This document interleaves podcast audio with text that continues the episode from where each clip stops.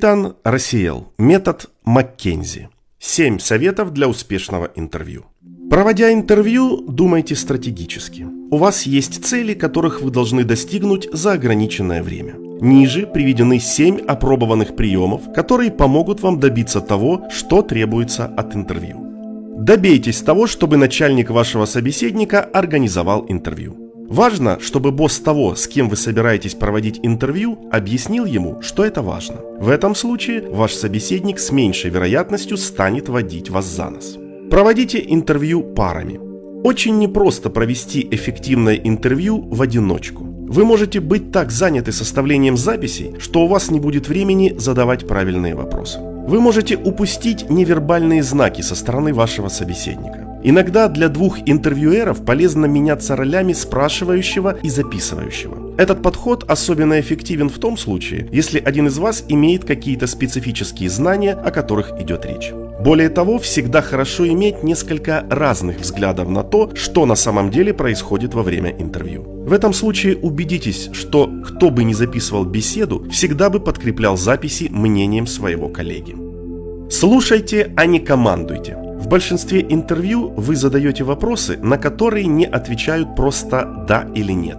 Вам нужны исчерпывающие ответы, содержащие как можно больше информации. Единственный способ добиться этого – слушать. Говорите как можно меньше, только лишь для того, чтобы остаться в рамках плана. Помните, что ваш собеседник знает о своем бизнесе гораздо больше, чем вы, и большинство представленной им информации будет так или иначе полезно. Есть и еще один совет для того, чтобы получить необходимую информацию. Задавайте открытые вопросы. Если вы будете задавать вопросы с ответами «да» или «нет» или закрытые вопросы, то это все, что вы получите. Например, вам необходимо узнать, когда у магазина самый горячий сезон. Вам кажется, что это либо лето, либо зима, но вы не уверены. Если вы зададите менеджеру магазина вопрос, когда у вас самый горячий сезон, зима или лето, вам могут ответить зима или лето. Или на самом деле это происходит весной. В этом случае вы лишь подчеркнете отсутствие у вас знаний об этом бизнесе. Если же вы спросите, когда у вас самый горячий сезон, то вам дадут ответ и даже возможно более полный, чем вы могли предусмотреть, составляя закрытый вопрос с уже заложенными вариантами ответов. Например, вам могут ответить «Самая горячая пора у нас весной, особенно на Пасху». Задавая открытые вопросы, вы всегда добьетесь лучшего результата.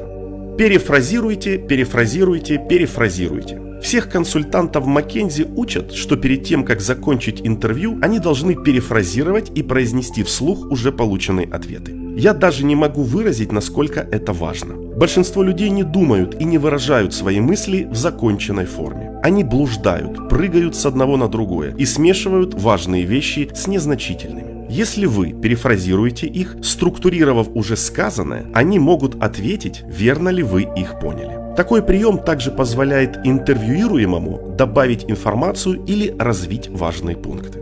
Используйте косвенные подходы. В команде одного из менеджеров проекта был новый консультант, только что пришедший из военно-морского флота. Они вдвоем составили очень четкий план интервью и условились о том, чего хотят добиться за время интервью от менеджера среднего звена. Поэтому менеджер проекта позволил консультанту вести интервью. Консультант начал агрессивно добиваться от менеджера четких ответов. В итоге это было больше похоже на допрос, чем на интервью. Как вы можете себе представить, интервьюируемый начал нервничать, принял защитную позицию и, по существу, отказался от сотрудничества. Мораль этой истории такова. Будьте внимательны к тому, что ощущает ваш собеседник. Вы должны учитывать, что он может чувствовать угрозу. Не кидайтесь сразу же задавать сложные вопросы. Если вам нужно несколько минут, чтобы подойти к ним, то это в порядке вещей.